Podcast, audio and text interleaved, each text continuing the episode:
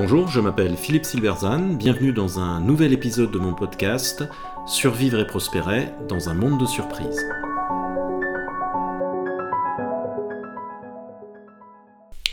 L'Ukraine ou l'épisode cosmologique européen. Rien de tel qu'un choc brutal pour ramener le rêveur à la réalité. C'est ce qui vient d'arriver à l'Europe avec l'invasion de l'Ukraine qui entraîne une remise en cause des modèles mentaux fondamentaux. J'ai toujours été résolument opposé à l'augmentation des dépenses militaires ces dernières années. Vu la situation actuelle, je pense que cette position n'est plus tenable. Ainsi s'exprimait Sven Lehmann, député écologiste allemand, au lendemain de l'attaque russe en Ukraine. Une déclaration qui illustre bien le changement profond en cours en Europe et dans le reste du monde.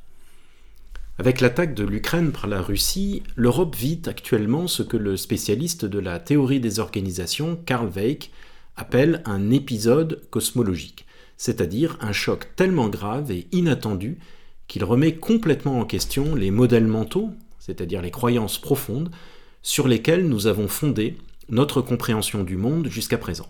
C'est notre manière de voir le monde qui devient obsolète en quelques jours, nous plaçant par là même en situation d'extrême fragilité. De façon importante, nos croyances fondamentales définissent également notre identité. Autrement dit, ce que nous croyons détermine qui nous sommes. Lorsque survient un épisode cosmologique, la remise en question de nos croyances profondes menace donc notre identité. Weick montre que si le décalage entre nos croyances et la réalité est trop important, nous ne sommes plus en mesure de donner un sens à ce qui se passe. Nous pouvons alors basculer dans un état dit de sidération, défini comme l'anéantissement des fonctions vitales sous l'effet d'un violent choc émotionnel. C'est ce que vivent certaines victimes d'agression. Le choc est tellement violent et tellement inexplicable que le cerveau se débranche et ne fonctionne plus qu'au niveau strictement physiologique. Dans le cas d'un collectif, la remise en question brutale des modèles mentaux amène parfois à une dislocation. Le collectif n'a plus d'identité, il n'est plus qu'une addition d'individus, c'est le chacun pour soi et en général la panique.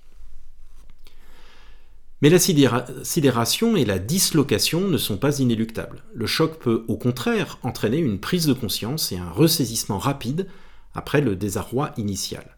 C'est ce qui s'est passé avec l'invasion de l'Ukraine. Celle-ci a brusquement redonné un sens et une raison d'être à l'Europe, mais aussi à l'OTAN et de façon générale à l'Occident, qui depuis des années souffrait d'une crise identitaire profonde. La surprise a révélé l'obsolescence ou l'inexactitude des croyances, et celles-ci sont modifiées sans vergogne, et pas seulement dans le domaine militaire. C'est ce que certains ont appelé un choc de réalité. En effet, ces dernières années, l'Europe semblait vivre dans une bulle d'idéalisme. Dans Le savant et le politique, Max Weber distinguait entre l'éthique de conviction et l'éthique de responsabilité. Il écrivait ainsi, je cite, il y a une opposition abyssale entre l'attitude de celui qui agit selon les maximes de l'éthique de conviction, dans, un langage religieux nous dirions le chrétien fait son devoir et en ce qui concerne le résultat de l'action, il s'en remet à Dieu, et l'attitude de celui qui agit selon l'éthique de responsabilité, qui dit nous devons répondre des conséquences prévisibles de nos actes. L'éthique de conviction ou éthique militante c'est agir par idéalisme, c'est-à-dire viser une fin sans se préoccuper des conséquences, car seule la conviction compte. L'éthique de responsabilité, c'est ne jamais décider sans se préoccuper des conséquences. L'éthique militante ignore le réel pour viser l'idéal, tandis que l'éthique de responsabilité commence et finit avec le réel, quelque déplaisant qu'il soit. Depuis une vingtaine d'années, le pragmatisme historique des pères fondateurs de l'Europe avait peu à peu laisser la place à l'idéalisme. Sans se préoccuper des conséquences, l'Europe a engagé une transition énergétique vers des sources alternatives qui ne sont pas prêtes. Sans se préoccuper des conséquences, l'Europe a asphyxié son agriculture au nom de l'écologie. Sans se préoccuper des conséquences, l'Europe s'est convaincue que la fin de l'URSS en 91 signifiait qu'il n'y aurait plus de guerre et qu'on pourrait toujours finir par s'entendre avec les autocrates en leur vendant un yacht par-ci et un passeport par-là. Sans se préoccuper des conséquences, l'Europe a laissé décliner son industrie et sa science, se persuadant qu'une vie plus proche de la nature était un idéal universel plutôt que le fantasme de quelques bobos blasés. Et la liste peut continuer d'une Europe qui a ignoré le monde réel. Seulement voilà, le réel gagne toujours à la fin, et nous y sommes. La passivité de l'Europe a permis à Poutine de croire qu'il avait les mains libres. Le tout électrique, joint à la fermeture des centrales nucléaires, signifie que nous manquerons d'électricité, à moins de lui acheter du gaz. La réduction de notre production agricole signifie que nous allons vers une crise alimentaire majeure. Nous arrivons au point où les conséquences de la déconnexion du réel vont commencer à se produire. L'Ukraine n'est que le début. Nous sommes entrés depuis deux ans dans une période d'incertitude maximale où tout devient possible. Ce n'est pas une joyeuse perspective, mais au moins, il semble que l'Europe en ait pris conscience. C'est un pas modeste pour elle, mais important pour l'humanité.